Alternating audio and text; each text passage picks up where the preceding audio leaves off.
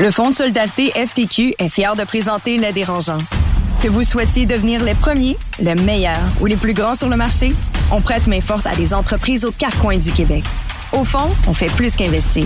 On s'investit dans vos projets. Visitez le fonds ftq.com oblique entreprise. Dominique, on rencontre Étienne Borgia, qui est un entrepreneur depuis plus de 20 ans. Pourquoi c'est intéressant de le rencontrer ici? Moi, je suis vraiment excité de recevoir Étienne parce qu'on l'a connu à son passage au Dragon, mais son histoire est vraiment méconnue au Québec. Quand on parle d'une sortie à 100 millions, sincèrement que peu de gens savent, une sortie d'une entreprise qui n'est pas levée de fonds dans le monde de la technologie, on est aussi dans un entrepreneur qui est extrêmement impliqué, qui est aujourd'hui dans la restauration, dans l'immobilier, dans la course automobile, dans énormément de fonds d'investissement au Québec. Donc pour moi, c'est une personnalité atypique, c'est une personnalité qu'on peut associer le mot liberté. Si vous le suivez sur Instagram, on va le voir, il se promène un peu partout sur la planète, il a énormément de plaisir. Mais je trouve que c'est un entrepreneur qui sort un petit peu du cadre et je pense qu'avec les dérangeants, ben, c'est le fun de rencontrer des gens comme ça qui ont vraiment fait quelque chose de différent. Ah, très cool, et on le rencontre à l'instant. Font le tour du monde. Signent de gros contrats. Écœurent pas mal de monde. Et nous racontent tout ça. Voici les dérangeants.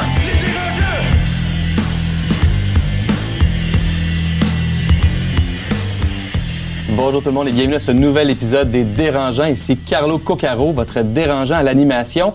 Les Dérangeants sont fièrement présentés par le Fonds de solidarité de la FTQ et supportés par le QGDA, le quartier général de l'audace du Cégep de Saint-Jérôme, par le cabinet Blue HF et par Kera Capital Partners. Les Dérangeants, c'est quoi? Ben, c'est six dérangeants de la nouvelle génération qui parlent d'entrepreneuriat, qui disent les vraies affaires. C'est des Marie-Claude Duquette, des Étienne Crevier, des Louis-François Marcotte et avec moi aujourd'hui, Anne Martel, Allô? qui est entrepreneur et conseillère en fusion-acquisition chez Kera Capital. Salut Anne. Allô, comment ça va? Ça va super bien, content de t'avoir avec moi. Et Dominique Gagnon, cofondateur et PDG de Connect Go. Salut Dominique. Salut Carlo, super content d'être là. Écoute, je pense qu'on va avoir un super épisode. On rencontre Étienne Borgia tout à l'heure. Euh, mais juste avant, c'est notre traditionnel tour de table. Plug, potin, primeur. Anne, commence avec toi. Écoutez, moi, j'ai une petite plug à faire. C'est le début de la campagne du Musée des Beaux-Arts. C'est la campagne de financement 2023-2028. Donc, campagne pour cinq ans. On est en train de lever 100 millions de dollars. Wow. On a déjà 80% de commis. J'aimerais ça que ce soit ça dans mes levées de fonds, Oui, moi c'est aussi. ça, exact. Commencer avec 80 Ça, Comme il je y a personne qui veut t'aider te donner de l'argent, euh, Dominique. Donc, si c'est quelque chose qui vous intéresse, qui vous mobilise, vous pouvez me contacter. Ça va me faire plaisir de vous donner plus de détails. Puis, on supporte le musée. Les fonds vont aller à plein de projets euh, super cool pour la communauté. Des projets en éducation, des projets spéciaux, vraiment des trucs pour que le musée s'intègre beaucoup mieux avec la communauté locale puis l'espace local là, sur, euh, sur Sherbrooke. Très cool.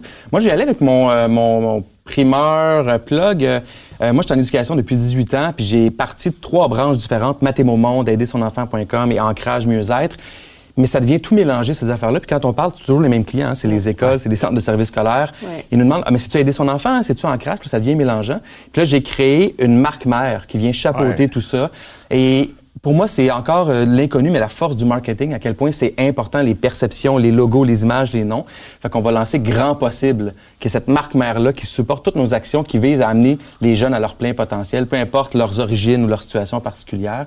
Puis c'est niaiseux, mais ça m'excite énormément. On le lance ça en octobre, novembre prochain. Excellente Wow. idée. Ouais. puis Bien hâte de voir le logo. Il est très cool, le logo. Très cool. Dominique? Oui, ben, je vais être un peu dans la même veine que Anne, puis on s'est pas parlé, fait qu'on va avoir l'air un peu des têteux de cash. Euh, mais, mais en fait, moi, c'est, je dirais, c'est pas un P, c'est un F. Je pense que c'est un peu une frustration. Euh, j'ai embarqué il y a quelques mois dans un programme qui s'appelle Persévérance entrepreneuriale, qui est la première initiative au Québec qui vise à aider les entrepreneurs quand ça va mal.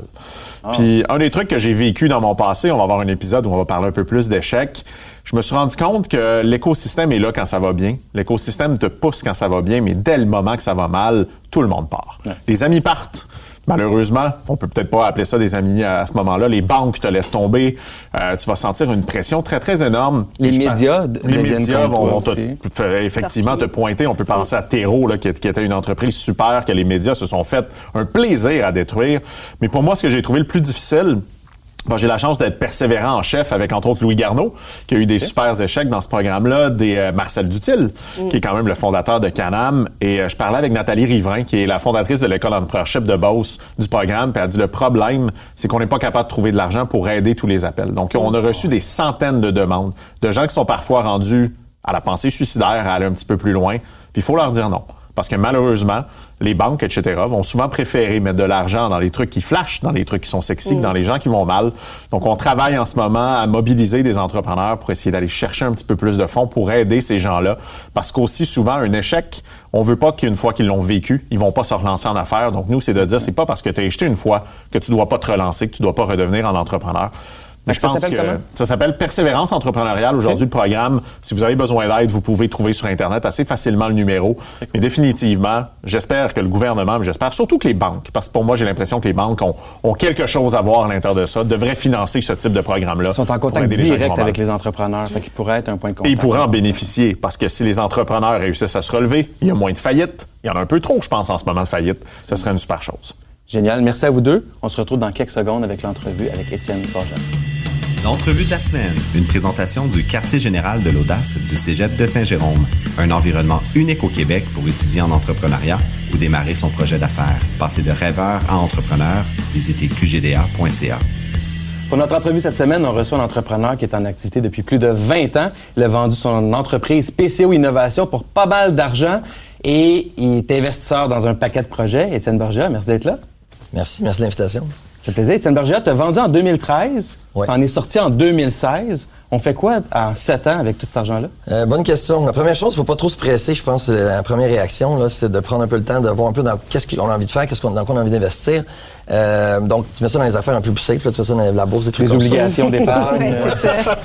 Puis ça, c'est pour moins dire que c'est là, c'est aussi, c'est aussi liquide. Tu peux rentrer, c'est plus facile euh, d'en laisser un- une partie là. Est-ce qu'on vit une vie de luxe, genre euh, pendant six mois, là, on part, on va à la Vegas, on, Ben, on est sa poudre, euh, on fait des tours de Montgolfière ou? C'est- si ça tend que je le fais, non.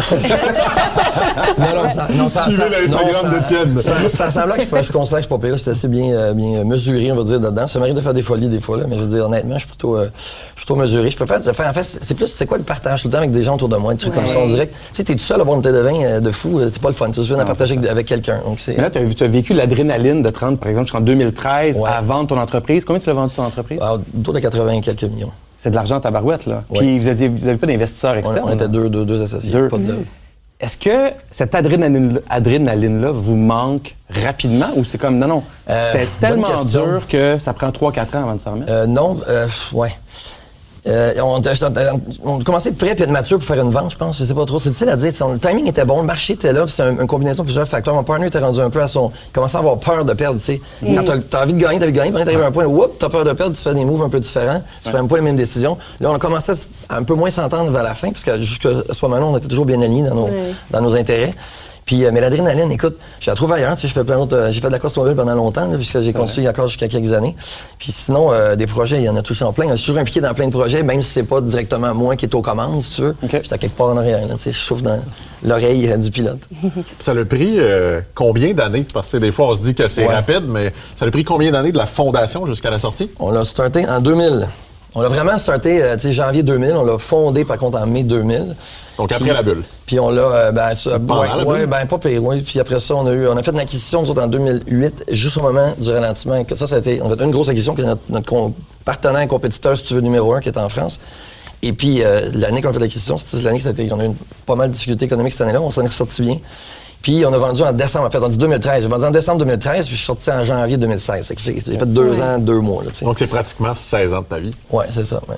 On se sent comment après ça? Honnêtement, c'est vraiment le fun. C'est comme une, certaine satisfaction. En fait, c'est un moment les plus libres, on va dire, que moi j'ai senti. Un peu comme, mettons, quand tu finissais l'école, tu arrivais au mois de l'été, tu finis une session. là. Ouais. Ce qu'on vit pas souvent dans le monde du travail, la plupart des gens, à moins que tu changes de job, tu démissionnes, tu changes de job, c'est un peu similaire. Tu as une certaine liberté, liberté, un moment de liberté intense. C'est ça que moi j'ai le plus, le plus aimé. C'est ça que j'allais chercher le plus dans, dans, le, dans, dans la vente, si tu veux. C'est être capable de. On dirait que je dois plus rien à personne. Tu sais, c'est. Puis- faire ce que je veux. Comment tu fait pour passer de, de, de zéro à tant de tant d'argent de vente Ouais. et ou de chiffre d'affaires sans investissement externe, en gardant 100 de la propriété de l'entreprise avec ton frère? On a eu un petit peu de love money au début, euh, au début de la business, euh, si tu veux, des amis, euh, un peu de famille, tu sais, un petit peu, juste pour dire. Euh, ça a donné que mon frère a continué une job euh, pendant un certain temps où il y avait un per diem plus une paye, c'est que j'ai vécu un peu son, son argent à lui. puis, euh, puis après ça, pendant, après ça, pendant quelques années, écoute, on, on a vraiment fond- euh, on a financé la compagnie, tu sais. Au début, tu sais, on n'avait pas d'actifs, on est, on est pas si jeune que ça, 28 Mais, ans quand on a parti, mais tu sais, tu vas voir la banque à 28 ans, t'es quand même un petit cul, que- En deux secondes, PCO Innovation, ça faisait Ouais. quoi? Parce que les Ça gens qui écoutent, c'est c'est pas- c'est l'industriel, c'est-tu... Mais ça, c'est service informatique. On mettait en place des outils informatiques pour des grands groupes, en particulier l'aéronautique, l'automobile. Donc, tu sais, Boeing, Airbus, Bombardier, euh, BMW, Honda, tu sais, c'était des clients. Une valeur moyenne de, de, de Ah, c'est de... ben, c'est ça le problème, c'est qu'au début, c'était des petits projets. On, déjà, on faisait plus, plus du placement de personnel, si tu veux, au début. Après ça, on commence à prendre des projets. Et puis, au fil des années, les projets devenaient de plus en plus gros. Puis, au bout de 14-15 ans, là, j'étais rendu à peu près à 600-700 employés. Puis là, les projets commençaient à arriver dans les 10, 10 millions. Fait qu'un projet de 10 millions avec, avec, avec Airbus, quand ta business en en fait 75-80 de revenus, c'est quand même assez, assez à risque. Et c'est là qu'on commençait à s'associer avec des grands groupes. À l'époque, Capgemini, Accenture, à qui on a fini par vendre. Et puis là, pendant ce temps-là, tu avais les Tata qui venaient dans, le- dans le domaine. CJ avait essayé une époque... euh, Les Tata étant l'entreprise Tata. Les, les tatas d'entreprise, Non. tata. Les tatas de ce monde, les boîtes indiennes, il y en a plusieurs à ce moment-là qui, qui- qui veulent aller chercher du savoir-faire, puis à des portes d'entrée chez des clients, euh, disons, nord-américains ou européens. Et puis, euh, t'as plus, je m'en aller, moi, mais... Non, mais je comment, vous avez fait, puis euh, qu'est-ce que vous faisiez comme entreprise? Ah, c'est ça, oui, OK. Et puis, donc, c'était ça, c'est de mettre en place des outils d'ingénierie en particulier. Donc, c'est euh, comment tu fais pour faire travailler des centaines, voire des milliers d'ingénieurs ensemble? Ben, pas juste des ingénieurs, mais tu sais, comment euh, des milliers de personnes travaillent sur la conception d'un avion, puis finalement, tu as un avion qui, en bout de ligne, est construit. là. Donc, c'est c'est la gestion des données autour de. Ça s'appelle le Product Lifecycle Management. C'est ça le nom. Puis dix ans plus tard, est-ce que ça existe encore? Oui, ça a été. Écoute, euh, quand on a, ben, je vous donne un exemple. Quand on a vendu Accenture, tu sais, Accenture, c'est comme une machine de guerre. Là, quand on a vendu, il y avait 283 000 employés. Je pense qu'ils sont rendus 600 000 aujourd'hui, pour dire. Le plus, c'est pas, même plus que ça, je ne me trompe pas. Et quand on a vendu, on faisait à peu près dans, mettons, autour de 100, un peu en bas de 100 millions de revenus. Ils ont acheté une autre boîte qui est un peu similaire à nous. Et puis, écoute, l'année après, je pense qu'ils disaient qu'ils déclaraient un milliard et quelques de revenus dans notre domaine. C'est juste parce que, tu sais, ils sont. C'est sûr qu'ils ont packagé des projets un peu. Là, Oui, puis ils ont les- ils ont ça déjà les gros beau. clients avec lesquels ils travaillent. Le marché, le marché existe encore, il a évolué. Euh, L'entreprise qui était numéro un à l'époque s'appelait Dassault Systèmes. Peut-être que vous avez déjà entendu Dassault oui. C'était eux, un, pas mal, un des leaders euh, de, de- du- de- pour faire les logiciels. Donc, nous, on, on faisait le déploiement, les mises en place, la customisation, si tu veux, de ce logiciel-là. OK. Puis on connaît tous euh, CGI. Fait que, tu sais, je me Ouais. dis que c'est- c'est un peu comme un petit CGI. Est-ce que tu penses que vous auriez eu le potentiel de devenir un CGI? Parce qu'on va parler euh, dans le Ouais. prochain épisode des licornes, un peu de ces titans-là, Ouais. de ces géants-là qu'on essaye de créer. Puis souvent, on dit qu'au Québec, on vend nos entreprises trop tôt plutôt qu'en faire des géants. C'est quoi ton Ouais. opinion là-dessus? Est-ce que tu penses que tu aurais pu l'amener à la prochaine Ben, étape sans la vendre? Tu dis deux, trois choses que tu as dit. Laisse-moi réagir à une première chose en premier. C'est qu'effectivement, pendant longtemps, on vendait un peu trop tôt, je trouve. Parce que, tu sais, on avait un peu quelques millions dans la poche de. Le bonhomme vendait, il s'achetait un cordon en Floride, puis tu sais, c'est à peu près ça. Là, depuis quelques années, on a des montants qui sont assez intéressants que là, les gens de l'argent poches à investir, à réinvestir. Et on l'a vu juste depuis que j'ai vendu dans plusieurs fonds dans lesquels maintenant je participe. Il y a beaucoup plus d'argent disponible, on les garde. là. Ça, c'est quelque chose que je suis très fier au Québec que j'ai senti. Maintenant, si je compare à CGI, ben là, notre entreprise, notre entreprise était, était très différente de celle de CGI. là. Mais moi, personnellement, le timing était rendu là. C'est une business qu'on savait depuis le début qu'on avait, on l'avait monté dans, on savait qu'on allait la vendre pour mille raisons. Le marché, le marché est en grosse évolution. On était un peu en dessous du radar pendant plusieurs années. Là, tranquillement, les gros joueurs commençaient à nous voir. Ça sentait un peu que ça devenait plus, plus, plus difficile. C'est ça que je disais tantôt, on a fait le projet avec Accenture. Et Accenture nous a dit, wow, vous avez une compétence puis un savoir-faire qu'on n'a pas. Puis on a dit, ben, soit on vous rentre, on vous rentre dedans, on vous achète. bon, ben, achetez-nous, tu sais. Fait que c'est un peu comme ça que ça s'est passé. Donc, est-ce que j'ai un regret? Probablement qu'avoir été américain, ma business, ah, j'aurais fait un milliard de revenus. tu sais. Je veux dire, C'est sûr. C'est sûr, ça. Ah oui, hein? Parce que juste être québécois, juste plein de projets aux États-Unis, t'es canadien, tu sais, canadien, français, ben, il y en a des employés américains, mais je veux dire, la boîte reste canadienne, française. Tu sais, euh, Mais vous Quand auriez même, pu peut-être faire l'acquisition d'une entreprise, mettons, aux États-Unis. Ouais, on a regardé ça. puis faire ce transfert-là via l'entreprise. On a regardé ça, mais le problème, c'est qu'aux États-unis, c'était souvent des petites divisions de plus, gros- plus grosses compagnies, tandis que nous, on, est pur, on était dans un. On offrait un service tu sais, qui était, qui était spécialisé, donc euh, c'était- on trouvait pas beaucoup, beaucoup d'accessions potentielles. Si tu avais à nommer ton plus grand talent comme entrepreneur, tu sais, la chose là, sur laquelle Ouais. là, tu dis, je suis vraiment bon. Euh, je pense que je suis bon pour euh, communiquer avec les gens dans, dans- dans- un peu sur le projet, les embarquer avec moi, euh, les motiver, trouver les bonnes personnes à la bonne place. Je suis pas mal ça ma force. Moi, je suis ingénieur de formation et mon père est psychiatre, ma mère est psychologue. C'est quelque chose à quelque part. là, Le que- côté humain, Il y a un, petit côté là-dedans, je pense qu'il vient d'eux autres. là. Puis le côté ingénieur, est-ce qu'il a été présent? Ben- Au début, j'imagine que oui, là. Mais après, est-ce qu'il est resté ou c'est vraiment plus le côté mascotte, leader qui. euh, Le, le- le côté ingénieur, de toute façon, c'est, tu c'est, le- c'est une façon de réfléchir, une façon de, de format, mettons, ta- ton, ton thinking puis ta résolution de problèmes. J'étais un très grand, ça, par contre, ça, c'est mon deuxième point, je dirais, ça, c'est résoudre des problèmes, j'aime ça, là, tu sais. Ça, c'est quelque chose que j'aime vraiment beaucoup. C'est que ça, ça vient un peu du côté ingénieur. Mais, tu sais, rapidement, j'étais, je sais plus du tout l'ingénierie, non, effectivement. Par contre, le mindset, je l'ai. Quand tu commences à travailler, mettons, peu- t'es pas comptable, tu commences à travailler avec des comptables ou des fiscalistes, là, tu te rends compte que les mathématiques sont pas les mêmes. ça, c'est pas la logique derrière les mathématiques est pas toujours la même. Puis, je restais quand même dans une logique d'ingénieur, dans une approche, on va dire, comptable, finalement. Là, je pense que je suis rendu plus comptable que- qu'ingénieur dans, dans- dans les chiffres, là, mais ça a pris quelques années. Une fois Mais- que tu es sorti. Mais, puis maintenant, comment est-ce que tu exploites ton côté humain, justement? Euh, ben, tu vois, aujourd'hui, ce que je fais beaucoup, par exemple, c'est que, tu sais, je suis assez disponible, je dis ça, puis j'ai peur, là. mais j'essaie de me rendre disponible, disons, pour aider des gens. Tu sais, je suis dans les comités aviseurs, trucs de même. Tu sais, des entreprises dans lesquelles j'ai investi, mais je le fais presque plus. J'ai beaucoup déployé. C'est- La question initiale, elle allait dans ce sens-là, plutôt, là. Comment est-ce que tu déploies ton argent, là, tu sais? Puis là, je suis impliqué dans beaucoup de fonds d'investissement. C'est que je fais de moins en moins d'inv- d'inv- d'investissement direct, mais je suis quand même présent. Des fonds me demandent de l'aide sur certains sujets. Euh, je, suis, tu sais, je suis quelques entreprises de, de proches. Euh, donc, je suis quand même impliqué un peu là-dessus. Je fais du team building sur certains, certains projets, mais Tu as une thèse quand tu fais des investissements ou un champ d'intérêt spécifique ou c'est un peu. euh, Bonne question. Euh, non, ben c'est pour ça, parce que je- au début, je me suis un peu éparpillé pour me Ouais. rendre compte que finalement, c'est pas ça que je voulais faire. C'est que là, c'est pour ça que j'investis plus au travers des fonds qui, eux, vont, Mhm. vont vraiment une méthode, sont, sont bien plus présents. Ils ont, ils- le marché, ils l'écoutent, ils sont présents. Donc, c'est quelque chose que je peux pas me battre avec, avec une équipe euh, de fonds. Les investissements que je fais directement, c'est clairement c'est avec des amis, quelque chose de spécifique, précis dans lequel, un sujet dans lequel, sur lequel je tripe, ça va être quelque chose de, de, de- de précis. C'est que j'ai pas vraiment de, non, je suis assez éparpillé, en fait, dans mes domaines. Puis c'est quelque chose que, ben, en fait, c'est quelque chose que je trouve bien parce que, tu vois, quand l'économie, euh, l'économie fluctue, tu sais pas trop, ben, ça, ça donne une certaine stabilité. Puis as-tu déjà eu un moment dans lequel tu t'es dit, je vais me relancer? Tu sais, parce que souvent, il y a énormément de gens qui font des exits, Ouais. ils deviennent investisseurs. Il y en a beaucoup qui se plantent comme investisseurs aussi parce que Ouais. être entrepreneur et être investisseur, c'est pas le pas même la même métier. chose, je pense non. que quand tu dis que tu es rendu dans des fonds, c'est beaucoup ça parce que souvent, on pense qu'on est un bon entrepreneur puis que là, on va mettre de l'argent puis ça va fructifier facilement. C'est pas le cas. Puis d'une certaine façon, y a-tu un moment où tu t'es dit, parce qu'on a un peu suivi ta carrière, on a vu des projets, on se parlait un petit peu avant, tu parlais de j'en ai amené un, mais la mise en marché, c'est pas mon bag, Ouais. on l'a pas fait. Est-ce que tu as déjà eu envie de dire, je vais en refaire une deuxième et je vais la faire plus grosse que la première? Pas aux commandes, non, ça me tente plus. Pourquoi? J'ai du fun en ce moment dans ma vie, c'est ce que je te dis.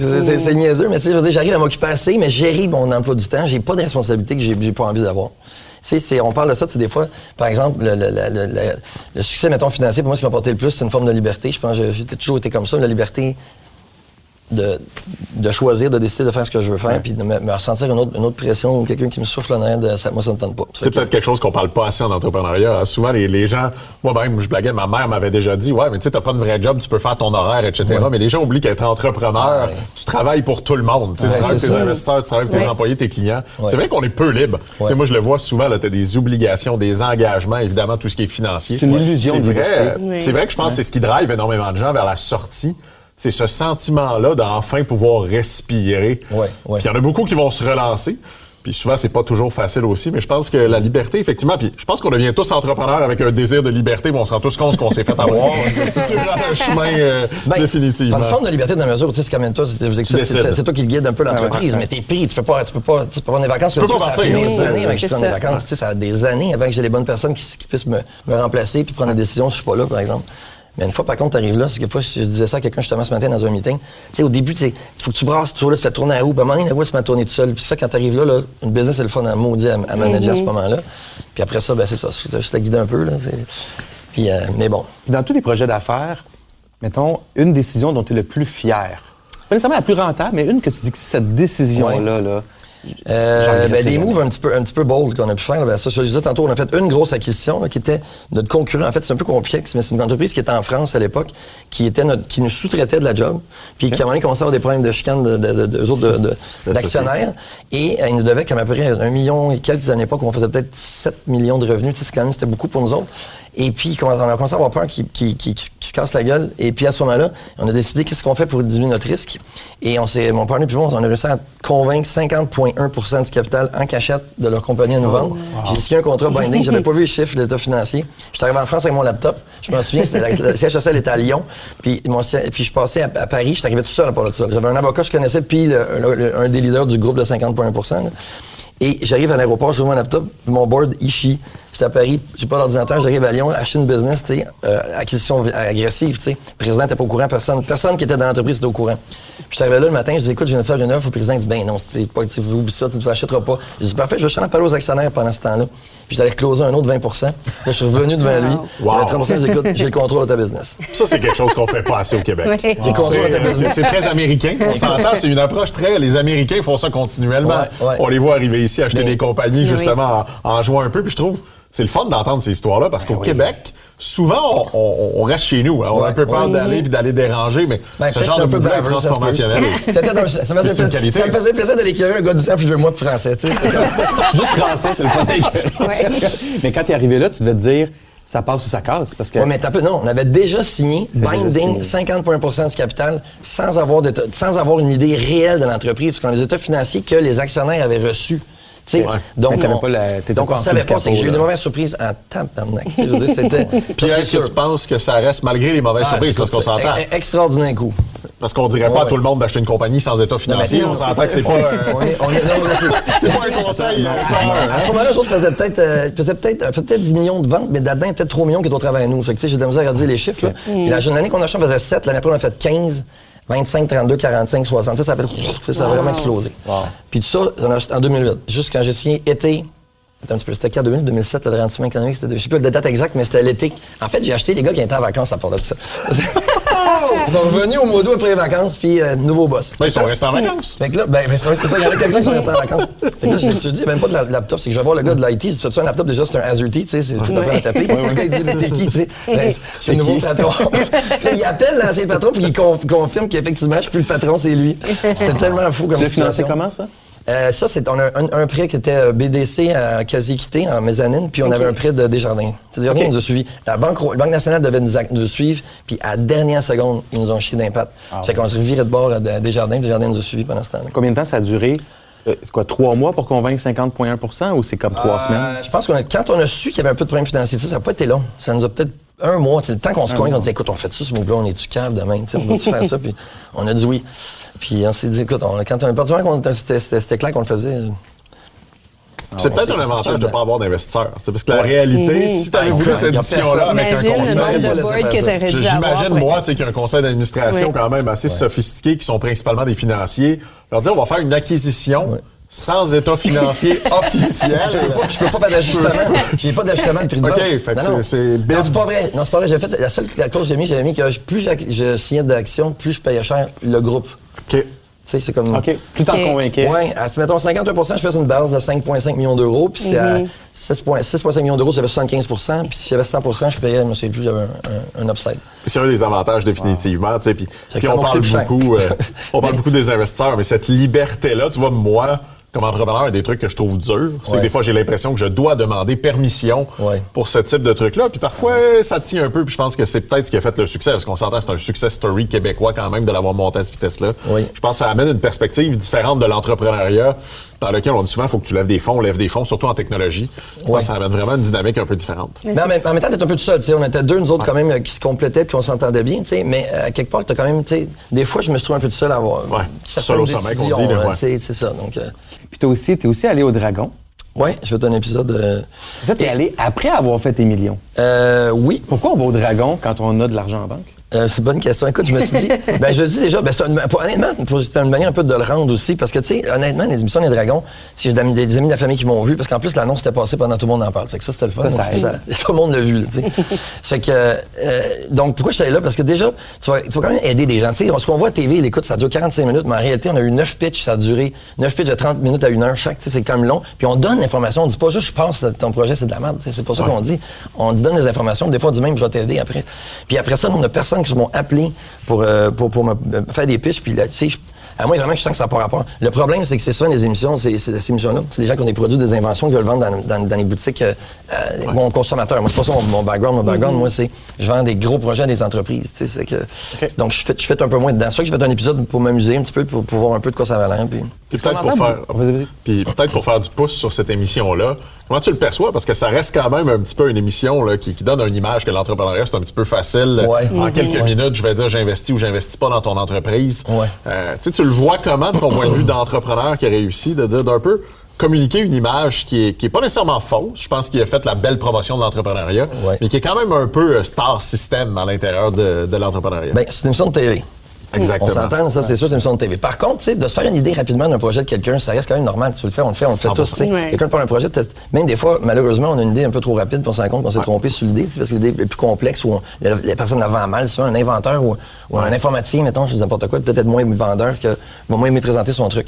Fait qu'à quelque part, ça force les gens à présenter, force les gens à analyser. Je pense que ça stimule un peu l'entrepreneuriat au Québec, malgré Oui. tout, je pense. Hein. Ouais, puis ça, qu'on a pas juste d'en parler, c'est juste positif pour les Ben jeunes oui, qui écoutent ça ou les familles qui écoutent ça. c'est. Puis ça me permet aussi de, quand les gens me demandent qu'est-ce que je fais dans la vie, puis que j'arrive pas à leur expliquer ou ils comprennent pas c'est quoi, je dis, ben, je suis dragon. C'est ça que je fais. T'as-tu un modèle de dragon? Pas, pas à TV, je parle dragon, c'est ça que je fais au quotidien, ça, je veux dire. ouais, ça. Ouais. Mais quand, quand tu es investisseur, puis là, tu Ouais. le fais, puis tu sais, des fois, tu prends pas nécessairement des nouveaux projets maintenant, mais t'avais-tu un modèle? Tu t'es dit, regarde, euh, je sais pas dans quoi je vais investir ou comment je vais le faire, mais tel type d'investisseur, je pense que je serais bon comme ça. Non. Non, j'étais très inspiré pour me lancer en affaires quand j'étais plus jeune. C'était qui tes modèles? Ben, j'ai eu, écoute, ça fait longtemps, je suis plus vieux que les autres, là. Mais euh, j'ai eu, euh, à l'époque, j'ai eu Michel Gaucher que j'ai rencontré quand j'avais 16 ans. C'est lui qui avait Steinberg à l'époque, qui avait une compagnie d'ingénierie. C'est un avocat ingénieur.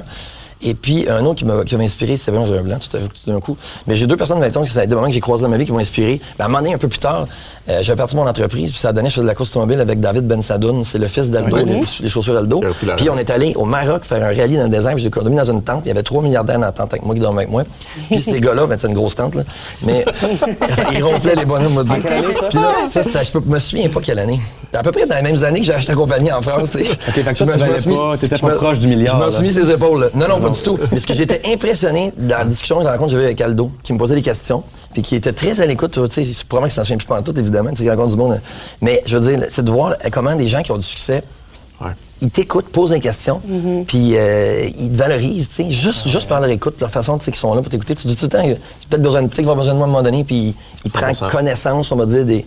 des, des- des- C'est pas la première fois que j'entends ça, de, de gens, des échos positifs de gens à grand Oui, succès à qui sont à l'écoute, qui sont tous là.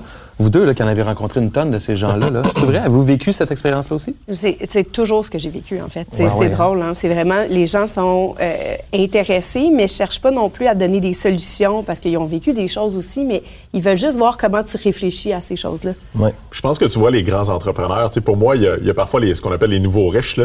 Ceux qui ont fait une petite passe de cash, qui eux, je trouve pas que c'est des givers. C'est pas des gens qui vont redonner. Moi, j'ai eu la chance de faire l'école d'entrepreneurship de Beauce dans la C4. Sais, j'ai eu Serge Godin avec qui j'ai pris un Scott. J'ai eu Aldo Bensadon avec qui on a fait du yoga, qui nous expliquait qu'il était presque tout le temps nu-pied. On Ça, a eu la du chance de dropping de rencontrer. personnes et d'activités.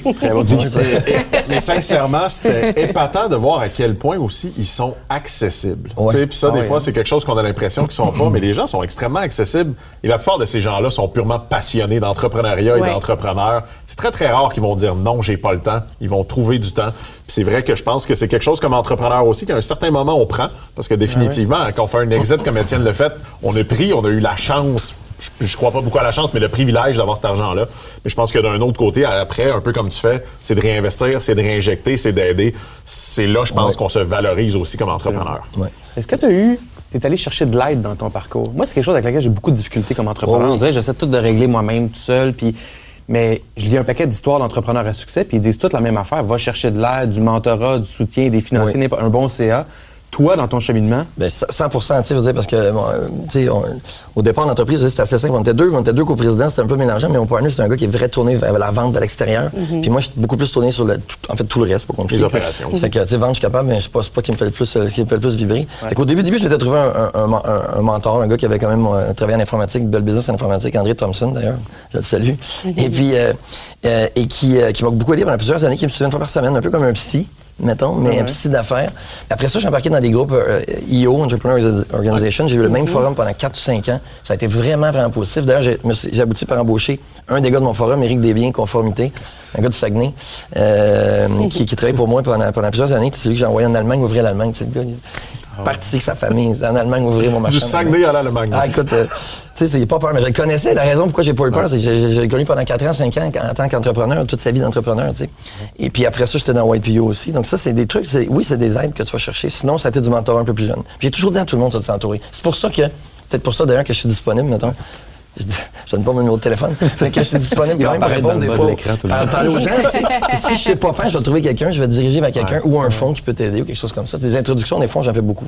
Puis, mettons aux entrepreneurs qui nous écoutent, là, qui sont un peu comme moi, qui sont comme, ah, je vais régler mes problèmes tout seul. C'est quoi le premier step pour dire, OK, je vais m'ouvrir, je, je vais être, montrer et de la vulnérabil- vulnérabilité d'affaires et prendre le temps de, parce que on dit tout le temps qu'on manque de temps, mais c'est du temps bien investi. On fait quoi, là? Tu sais, le premier step pour arriver là, c'est Oui, je sais pas trop, mais comme je te dis, comme j'avais de, de mentor dès le début, j'avais décidé de le faire, euh, j'étais déjà dans cette, dans cette dynamique-là, si tu veux.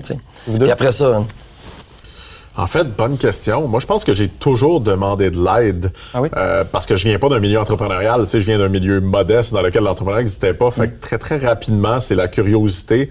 Je pense que c'est les perches tendues qui fait juste boule de neige. Fait que je me rends compte que, tu vois, puis souvent les gens sont surpris. Moi, j'ai encore un mentor. Je le change très, très souvent après trois ou quatre ans parce que t'as plus besoin de la même personne. Mais je considère que probablement même les plus grands chefs d'entreprise ont aussi besoin d'un mentor qui a fait avant eux.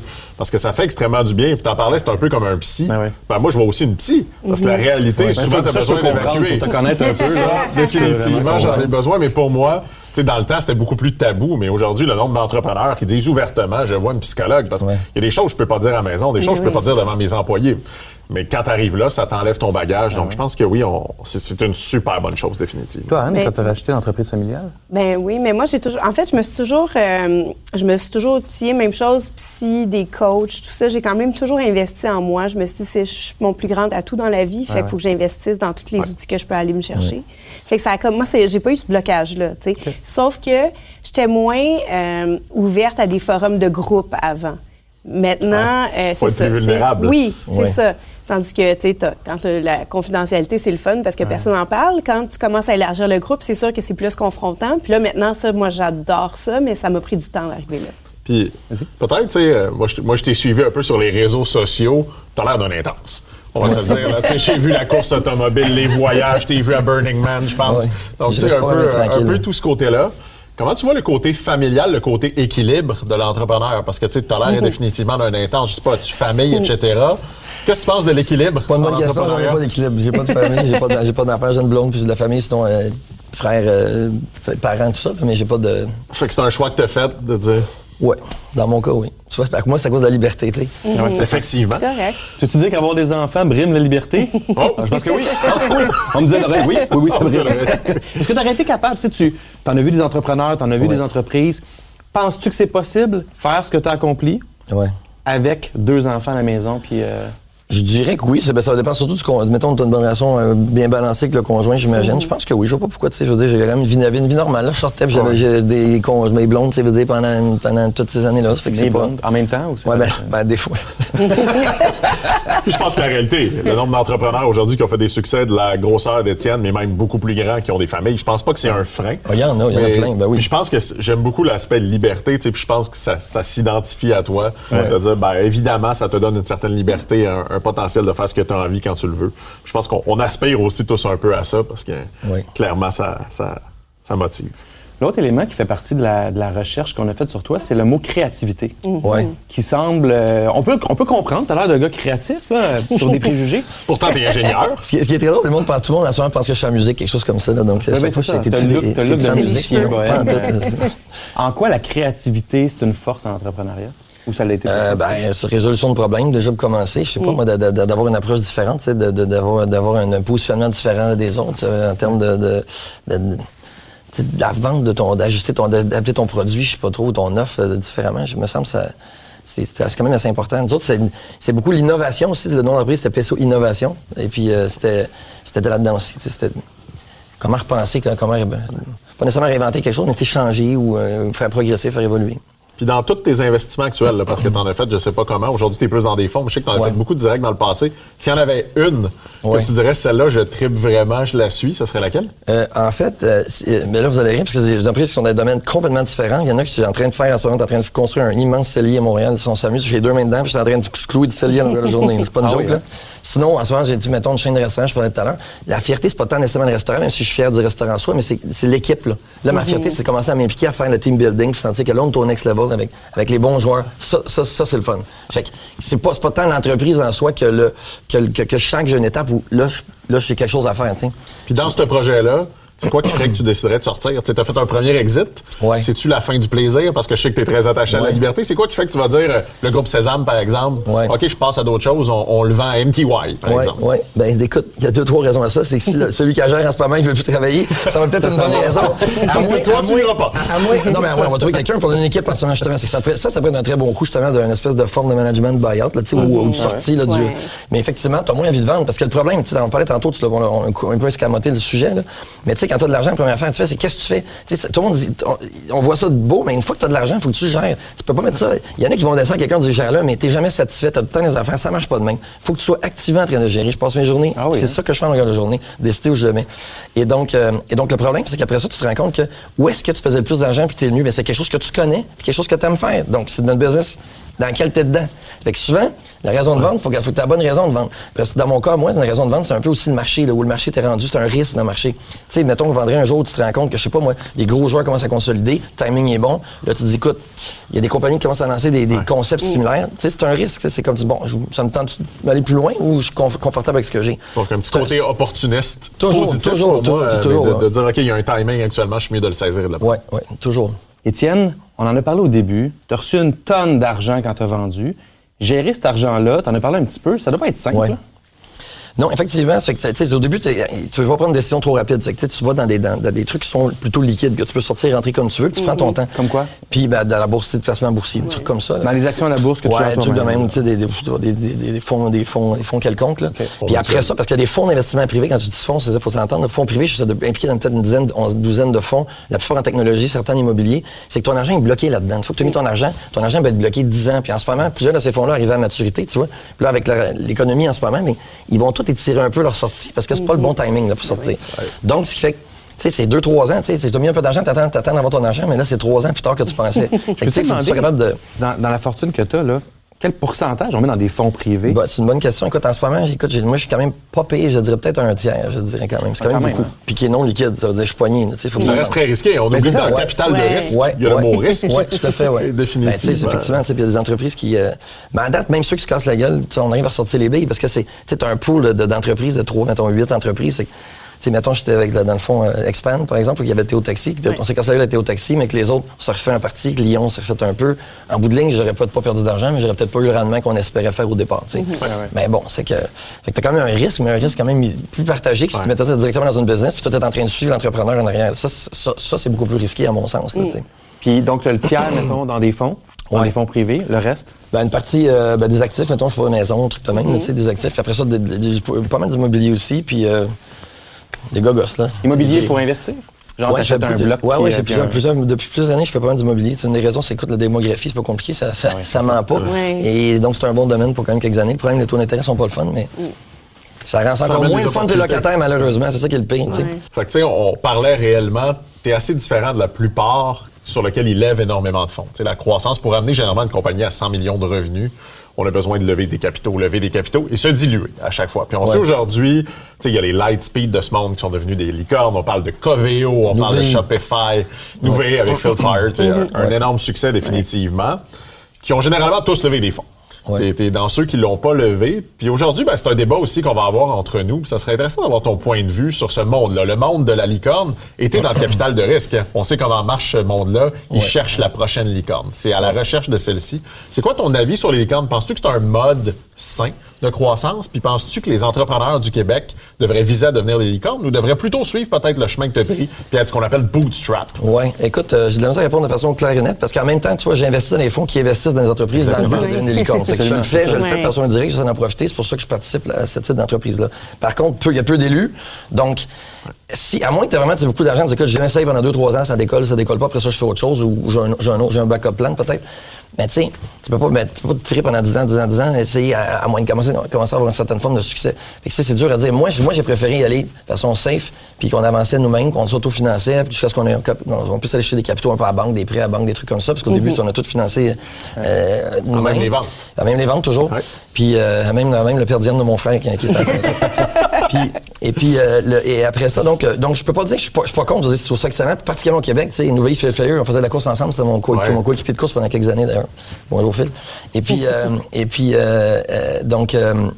Donc, j'y crois. Puis, écoute, on a des succès, justement. Tu viens d'en nommer quelques-uns qui sont des succès extraordinaires, dont on est très fiers. Puis, je pense de plus en plus avec les fonds d'investissement québécois, avec des, un tissu, un tissu d'entrepreneurs là, qui ont eu du succès, qui, qui en investissent là-dedans. On a la capacité de le faire et, de pas le laisser aller, mettons, ailleurs, ou, de pas leur donner l'opportunité de s'y rendre. Fait que je suis pour, mais je dirais, je dirais qu'aussi, tu sais, toujours miser au poker, là, all-in tout le temps, c'est à, chaque individu de décider. Moi, je trouvais que notre approche à nous était d'y aller tu sais, en même temps, on était all-in tout le temps, mais on devait rien à personne. Que c'était- c'était- Avec les dérangeants, on a assisté à un événement de Startup Montréal, puis il y avait des pitchs d'entrepreneurs.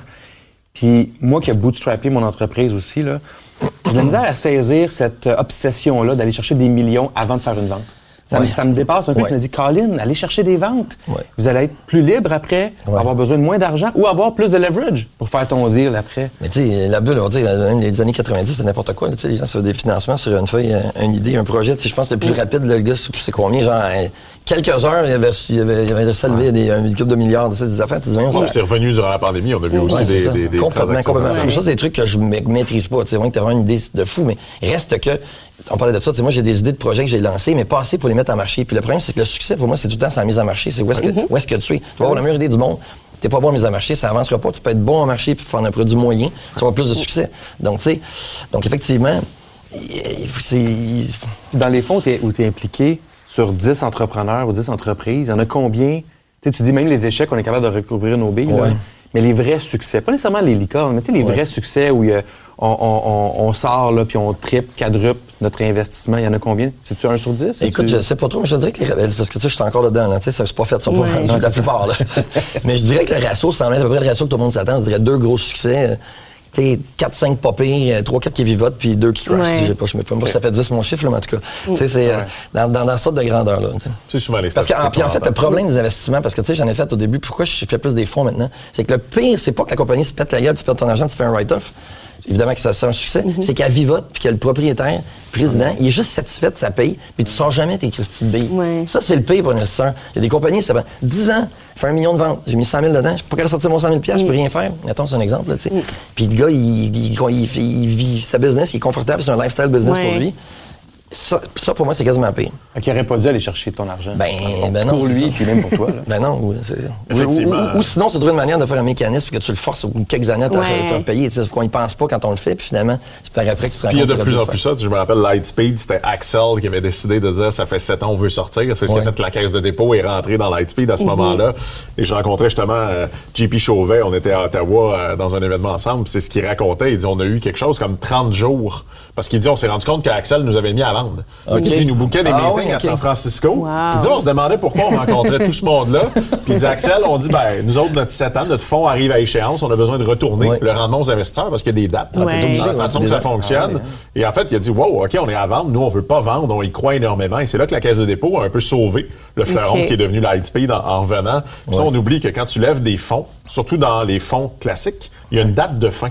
Et cette date de fin-là, elle peut être extensionnée un peu, mais elle n'est pas extensionnable Ah, sur 20 ans. Ouais. Donc, il faut aussi choisir, je Parce que pense. c'est comme si le fonds a une date de péremption. Ouais, c'est 10 ans, mettons, plus 1, plus 1, plus 1. Ouais. Des fois, là, c'est à peu près ça. Il y a du rendement à retourner parce que les gens qui mettent cet argent-là, évidemment, s'attendent un jour à revoir leur bille avec un rendement, euh, évidemment. Puis le fonds d'investissement, mais il veut lever son prochain fonds probablement. Ouais. Fait que s'il ne retourne pas d'argent, mais il n'y aura pas des investisseurs dans le prochain fonds. Fait que tu sais, ça, ça donne une dynamique vraiment difficile. Quitte à euh, torpiller des projets, j'imagine. non? ben, à torpiller énormément oui. de projets. Je pense que oui, je pense que oui. hein. Ouais, quand tu vois que quelque chose ne va pas, là, même si ça va, même si ça, va- même si ça irait, mettons, mais si tu n'avais pas d'investisseur, mettons, tu pourrais continuer la business. Ouais.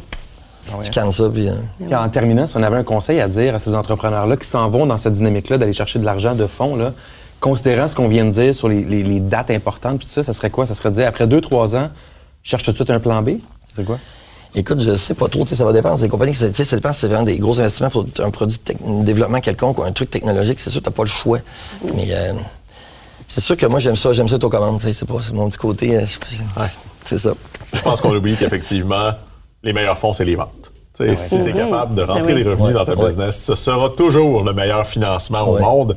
Et le coût de l'équité, moi, c'est un truc que je trouve chez les entrepreneurs, c'est que souvent, on fait « Ah, il va me donner euh, 10 millions de dollars pour 20% de mon entreprise. Wow! » Tu te rends pas compte à quel point l'équité, c'est ce qui coûte le plus cher. La dette, etc., même avec les taux d'intérêt actuellement, généralement va coûter beaucoup moins cher à l'entrepreneur que l'équité.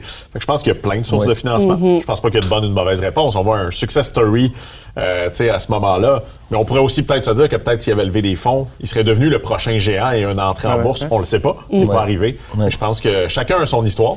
Puis chacun choisit son moment aussi auquel il va avoir le plus le goût de laisser, euh, laisser sa place, puis de partir à d'autres choses, puis de léguer. Je pense que tu vas avoir légué effectivement énormément de startups que tu peux dire, c'est pas toi qui les as fondées. Ouais. Mais il y en a qui n'auraient pas réussi probablement sans les capitaux d'entrepreneurs qui ont réinjecté. Oui. Tu mentionnais tout à l'heure, un, des- un point que je suis le plus fier, j'ai oublié ce bout-là, là, c'est le nombre de personnes qui sont lancées en affaires, qui travaillent dans mes équipes, quand j'ai Ouais. vendu, qui sont Ouais. partis. Ouais. Impressionnant. Toutes sortes d'affaires. Du monde un peu dans le même domaine, puis d'autres complètement champ, Ah oui, hein? champ droit, champ gauche, puis leur business vont. bon, Il y, en a qui- il y en a qui sont pétés la gueule, puis il y en a qui vont quand même très bien. Ça, ça, ça, ça, ça, c'est une grande fierté. D'accord. As-tu investi dans certaines Dans de ces plusieurs, ouais. Ah, Ouais. bravo. Ouais. OK. Les employés, ont-tu fait de l'argent quand tu as vendu? Oui, Oui. quand même plusieurs qui ont fait pas mal d'argent, oui. Parce qu'ils n'étaient pas actionnaires. Euh, on a donné des bonus à, plusieurs. D'autres, euh, il y a des personnes qui étaient actionnaires. On avait promis à deux, deux personnes, deux, trois personnes clés des montants. Puis après ça, d'autres, ça a été. On s'est arrangé aussi dans la vente. La, la compagnie qui a acheté voulait les conserver. C'est que Ouais. s'il y avait des un an de bonus, des trucs de même. C'est que, Ah tu sais, on s'est arrangé pour bien packager ça. ouais. Qu'est-ce qui fait que tu es parti en 2016? Parce que tu as resté trois ans, tu étais que, parce, que, obligé. parce que j'avais deux enfants. Ouais, c'est ça. Exactement. puis puis t'étais-tu déjà, pendant ces deux ans-là, parce que moi, tu vois, c'est une question que je me pose, j'arrive à 10 ans en entrepreneuriat dans ma business principale, puis je me dis, OK, souvent, je vais être attaché, hein, Oui, on va se oui. faire attacher à ça. Dès le début, savais-tu qu'à la fin Écoute, du terme, tu t'en allais? Écoute, c'est incroyable comment est-ce que les entreprises sont habituées d'attacher, puis c'est la dernière astuce d'affaires qu'ils devraient faire. Parce que moi, écoute, comment tu veux que je sois un agent de changement qui va intégrer mon payé entreprise, alors Oui, que c'est moi qui ai monté l'entreprise, c'était mes idées, mon fonctionnement, mon thinking, plein de garde pour que je découse, dé- défasse ce que j'ai fait, puis je convainque tout le monde que c'est la bonne idée. Tu sais, ça fait aucun sens. Il aurait dû me payer tout de suite puis dire, va-t'en. La raison pourquoi ils font ça, il y en a deux, je pense, non-compete, ils tomberont pas d'impact. Ouais. Tu vas pas, tu vas Ils pas les vont piquer des payer de équipes. toute façon Ils vont- C'est ça. puis, honnêtement, j'ai commencé à travailler au début, je m'impliquais beaucoup. Après ça, j'ai commencé à rien faire. Ils m'ont donné, donné mes deux années 100 puis ils m'ont mis, mis dehors et donné un bonus de, de sortie. Oh! Tu sais, ça accentue, c'est des, c'est des géants, tu sais. ça Fait qu'ils se pas la tête, là. Ils ont dit, on veut pas d'un musicien bohème dans nos C'est ça. Les cheveux trop longs. Il y a quelqu'un moi, qui m'a fait une remarque que j'avais, comment j'avais les cheveux commencé à pousser, puis un gars, un, un, un des, je sais pas, un des, un des, euh, des associés, m'a fait une remarque un peu des cheveux, puis j'ai dit, hey man. Merci d'avoir été là pour cet épisode. Merci à Dominique. Merci à Anne. Merci à Étienne Borgea qui a fait une super entrevue avec nous. N'hésitez pas à nous suivre sur notre chaîne YouTube et évidemment sur toutes les plateformes de balado habituelles. On se revoit pour un prochain épisode des Dérangeants. À bientôt tout le monde.